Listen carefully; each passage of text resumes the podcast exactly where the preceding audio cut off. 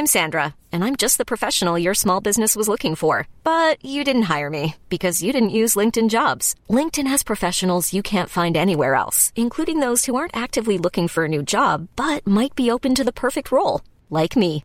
In a given month, over 70% of LinkedIn users don't visit other leading job sites. So if you're not looking on LinkedIn, you'll miss out on great candidates like Sandra. Start hiring professionals like a professional. Post your free job on linkedin.com/achieve today.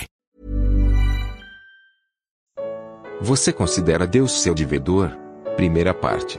Comentário de Mari Persona. Eu estava pensando em duas passagens na Bíblia que eu acredito que são os textos mais lidos e mais repetidos uh, de toda a Bíblia. Um no Antigo Testamento, outro no Novo Testamento. Eu não, não, não conheço outras passagens que sejam tão conhecidas em todo o mundo como essas duas passagens. Uma é o Salmo 23, que nós encontramos em muitos lugares, em quadros, encontramos em cartões, impressos em cartões, em mensagens, encontramos em Bíblias abertas, né, de decoração. Qualquer lugar que você vá tem uma Bíblia de decoração, ela fatalmente vai estar aberta no Salmo 23. Isso é, é comum encontrarmos isso. E esse Salmo 23, na realidade, é outra numeração na Bíblia Católica. Eu acredito que ele é o Salmo 24, se não me engano. 24, né? A numeração é, é alterada. Mas esse salmo é muito lido, é muito lido, muito conhecido. Muitas pessoas conseguem falar de cor o Salmo 23, porque ele realmente é bonito, ele, ele traz uma mensagem bonita, uma, uma, uma mensagem que, que cativa as pessoas. E a outra passagem que provavelmente do, do Novo Testamento, que é a mais repetida, é a oração do Pai Nosso. Ela é talvez até a oração mais repetida em todo o mundo, tirando, obviamente, aqueles mantras, aquelas, aquelas repetições uh, orientais, aquelas uh, preces orientais, mas o Pai Nosso provavelmente seja a oração mais repetida em todo o mundo. E essas duas passagens que eu gostaria de, de, de ler essa noite, começando pelo Salmo 23, versículo 1: O Senhor é o meu pastor, nada me faltará. Deitar-me faz em verdes pastos, guia-me mansamente a águas tranquilas. Refrigera a minha alma, guia-me pelas veredas da justiça, por amor do seu nome. Ainda que eu andasse pelo vale da sombra da morte, não temeria mal algum, porque tu estás comigo, a tua vara e o teu cajado me consolam. Preparas uma mesa perante mim, na presença dos meus inimigos. Unges a minha cabeça com óleo, o meu cálice transborda. Certamente que a bondade e a misericórdia me seguirão todos os dias da minha vida, e habitarei na casa do Senhor por longos dias. Geralmente, quando nós lemos esse salmo, nós corremos já para a frase nada me faltará. E lemos muito rápido, Senhor meu pastor, porque a própria natureza humana, ela não deseja ter um pastor. Ela não deseja ter alguém que aponte o caminho a ser seguido. Quando nós falamos o Senhor é meu pastor, nós estamos nos colocando à disposição de um que vá à frente e, e cuide de nós, como ele vai cuidar de, de tudo aqui. Mas geralmente nós queremos que ele cuide de nós naquilo que nós queremos que ele cuide de nós, e não exatamente que ele dirija 100% a nossa vida. Então esse salmo é muito popular, mas ele é mais popular pelo nada me faltará do que pelo Senhor meu pastor. E quando nós, nós analisamos um pouco aqui uh, esse salmo, nós aprendemos que esse Senhor, na tradução que nós usamos aqui, no original está Jeová. Jeová era o nome com o qual Deus uh, se revelava a, ao povo de Israel, uh, se bem que é um nome que a gente supõe que seja, porque eles, eles não tinham as vogais, só as consoantes. Mas por que, que eu estou falando de salmo aqui? E por que eu estou falando da oração do Pai Nosso, que são basicamente duas orações, né? Se nós pensarmos, esse salmo é uma, como se fosse uma oração, uma afirmação de benefícios feitos por Deus, e a oração do Pai Nosso também é uma oração pedindo coisas a Deus. Por que falar isso numa pregação do Evangelho, quando a mensagem deveria ser outra? Bom, eu creio que hoje, no mundo que nós vivemos, o mundo está extremamente religioso. Antigamente se apostava que com a tecnologia, com a ciência, com a evolução da ciência e tudo mais, as pessoas ficariam mais entendidas, mais racionais e com isso abandonariam as coisas espirituais. Mas aconteceu o contrário. Hoje o mundo se tornou muito mais religioso, muito mais místico, muito mais voltado para coisas espirituais do que para coisas materiais. Por mais que o materialismo em si seja uh, domine bastante a vida das pessoas, mas hoje dificilmente você, você assiste um filme que não tenha um fundo religioso. Uma grande parte dos filmes tem sempre algum fundo religioso. Um jogo, um game de, de computador, um game de, de console, desses de uh, para jogar, grande parte deles tem um fundo religioso, ou são demônios lutando contra anjos, com fadas, com duendes, com mágica. Uh, quando eu falo religioso aqui, entenda que é aquilo que não é o mundo tangível, material, físico que nós vemos.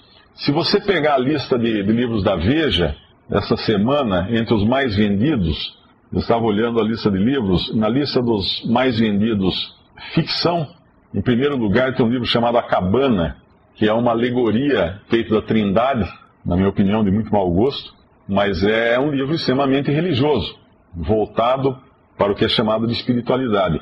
Aí você vai para a lista do, dos livros que são ficção, mas também misturado com, com vida, com não ficção, né, como costuma se chamar, e está lá em segundo lugar, Comer, Rezar e Amar mais uma vez nós temos aí o, o elemento religioso na lista dos mais vendidos. Aí você vai para a lista dos livros de, de autoajuda, uh, eu acho que está em quarto lugar, mas já foi primeiro, o monge e o executivo mais uma vez, elementos religiosos, sem contar todos os livros espíritas e filosóficos que tem nessa mesma lista, em, diferentes posições da lista. Mas o que é isso? O mundo está buscando cada vez mais religião, cada vez mais misticismo, cada vez mais algo que, que vá além dessa parte material.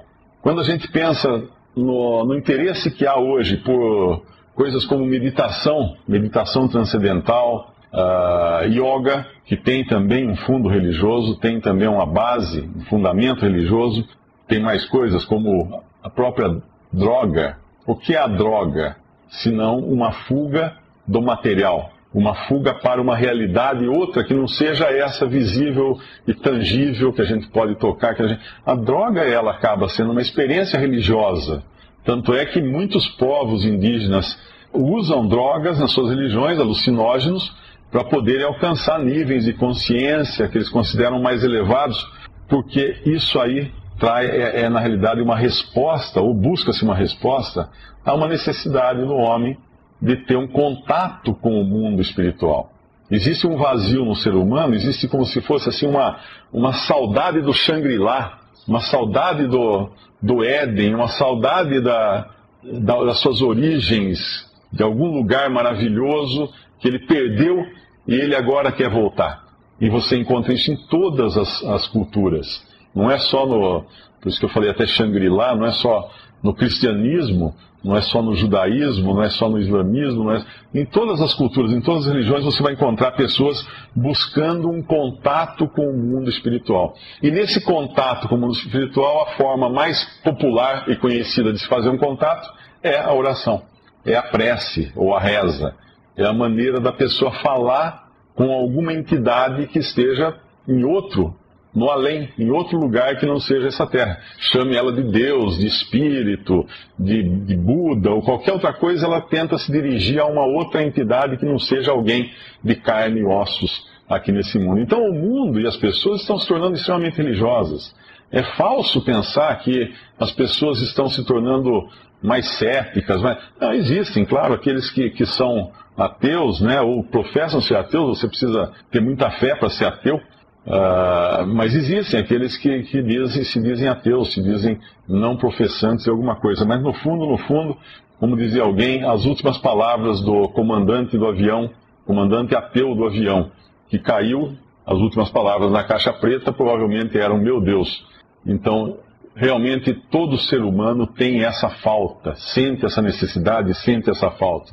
Por isso, então, a questão do salmo, e por isso, então, a questão da, da, da, da oração do Pai Nosso, que tem tudo a ver também com a necessidade do homem de um contato com Deus, de um contato com fora desse mundo, desse mundo visível. O, o, Salmo 23 nos fala, basicamente ele segue um caminho. Ele começa aqui na terra e vai para o céu. Se nós chamarmos de casa do, do Senhor como lugar onde Deus habita, então nós temos uma, um, um caminho que começa na terra, começa em pastos, deitar-me faz em verdes pastos, uh, águas tranquilas, nos fala de águas tranquilas, nos fala de refrigério, nos fala por de veredas e caminhos, e principalmente nos fala por amor do seu nome. Aqui nós estamos vendo Deus guiando pessoas cujo Senhor é pastor dessas pessoas, por veredas de justiça, por amor do seu nome. O que esse é por amor do seu nome? Reputação. Deus tem uma reputação a zelar e ele tem que cuidar daqueles que são dele, daqueles que são ovelhas dele, daqueles que ele pastoreia e por isso que entra esse por amor do, do, do seu nome.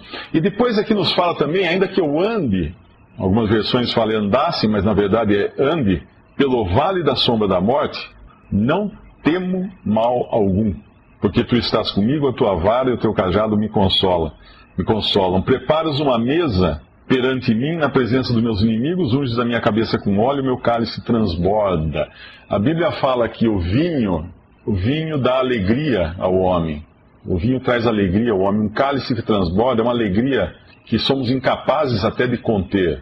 Então nos fala aqui de, de benefícios tremendos, de um cuidado, mas tudo isso no mundo nesse mundo. Tem um pasto, tem um rio, tem um caminho, tem inimigo, tem, tem o azeite aqui, tem todas as coisas aqui. Um cuidado desse pastor com as suas ovelhas, ovelhas neste mundo. Porém, o salmo termina: habitarei na casa do, do Senhor por muitos dias, por longos dias. Termina apontando para um destino eterno. Então começa na terra e aponta para o destino eterno.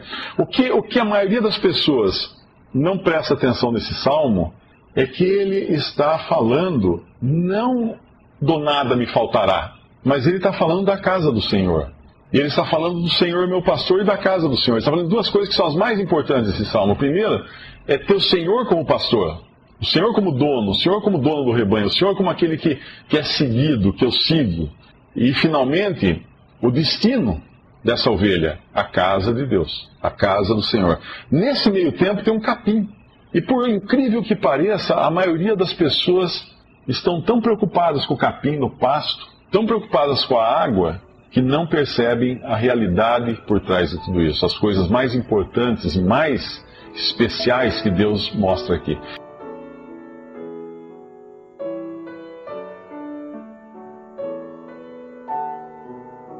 Visite respondi.com.br. Visite também 3minutos.net.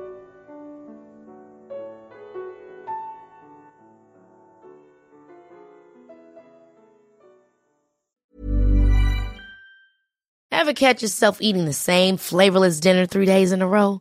Dreaming of something better? Well, HelloFresh is your guilt-free dream come true, baby. It's me, Kiki Palmer. Let's wake up those taste buds with hot, juicy pecan crusted chicken or garlic butter shrimp scampi. Mm. Hello Fresh. Stop dreaming of all the delicious possibilities and dig in at HelloFresh.com. Let's get this dinner party started.